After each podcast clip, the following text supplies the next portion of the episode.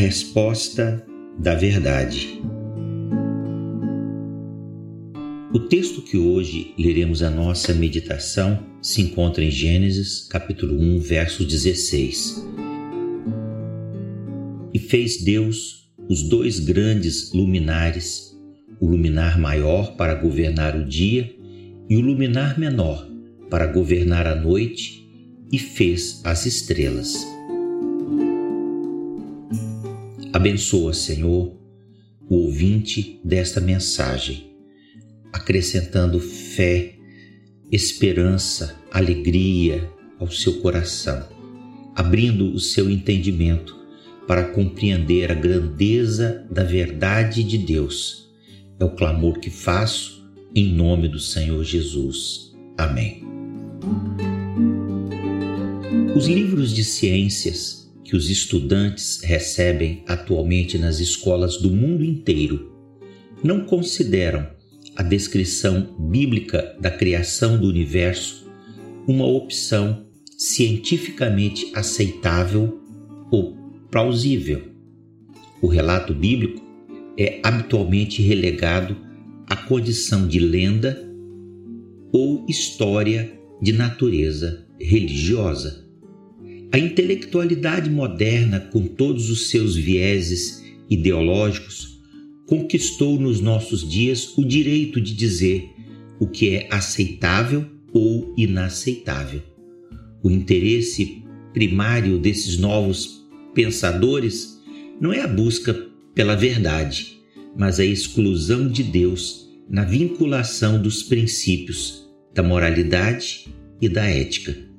A forma mais eficiente de afastar a presença de Deus de suas vidas e a influência de Deus da vida da sociedade em geral é negar a autoridade da Bíblia como palavra de Deus. Nessa negativa, a Bíblia é afastada do sistema educacional como fonte de informação confiável acerca da origem do universo, a origem da vida a explicação das transformações geológicas da Terra, dentre outras questões. Infelizmente, esse ceticismo ligado à verdade bíblica também entrou no cristianismo. Alguns setores da comunidade cristã, ofuscados pelo brilho dourado do cientificismo popular moderno, fazem concessões ao texto bíblico para acomodar as crendices da falsamente chamada ciência. Essa realidade é facilmente verificada em alguns compêndios da literatura cristã que, desejando explicar possíveis inconsistências do texto bíblico, acaba por criar um campo nebuloso à assimilação da verdade bíblica. Na guerra cultural contra o humanismo secular, o cristão comprometido com a verdade revelada sabe que precisa empreender uma trajetória particular de retorno à autoridade bíblica na igreja. Nesse contexto, a compreensão correta do, da mensagem de Gênesis faz toda a diferença.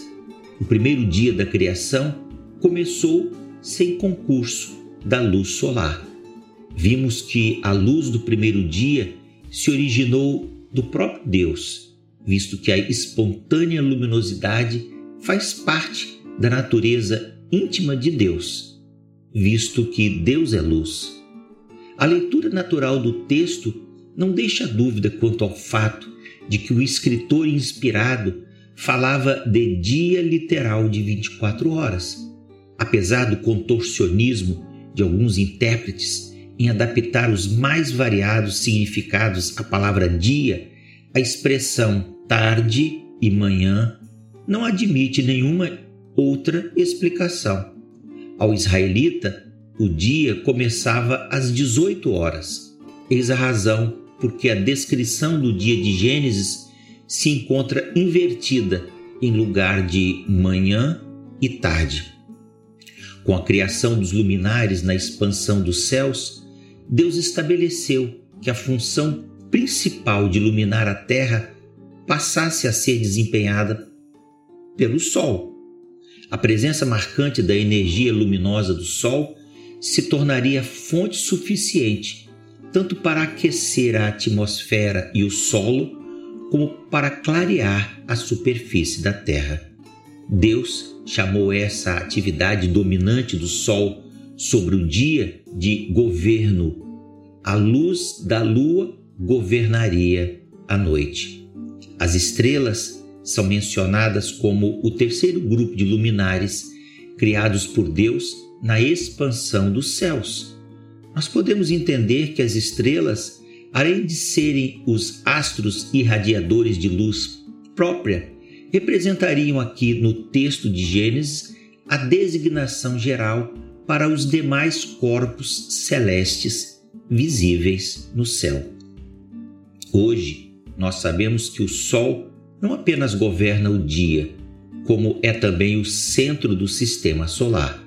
Os principais movimentos realizados pela Terra em relação ao Sol são o de rotação, que determina os dias, e o de translação, que determina as estações do ano. Ao redor do Sol giram também outros astros menores. A força e o protagonismo do Sol na Terra, no entanto, só pode ser avaliada corretamente quando observamos a diferença de temperatura, vegetação, fauna e clima entre as diversas regiões do planeta em que a incidência de luz solar muda. Que Deus apoderoso como esse, capaz de criar coisas tão grandiosas e belas, louvai ao Senhor porque Ele é bom, porque a sua benignidade é para sempre. Aquele que fez os grandes luminares, porque a sua benignidade é para sempre. O sol para governar o dia, porque a sua benignidade é para sempre. A lua e as estrelas para presidirem a noite, porque a sua benignidade é para sempre. Que Deus o abençoe.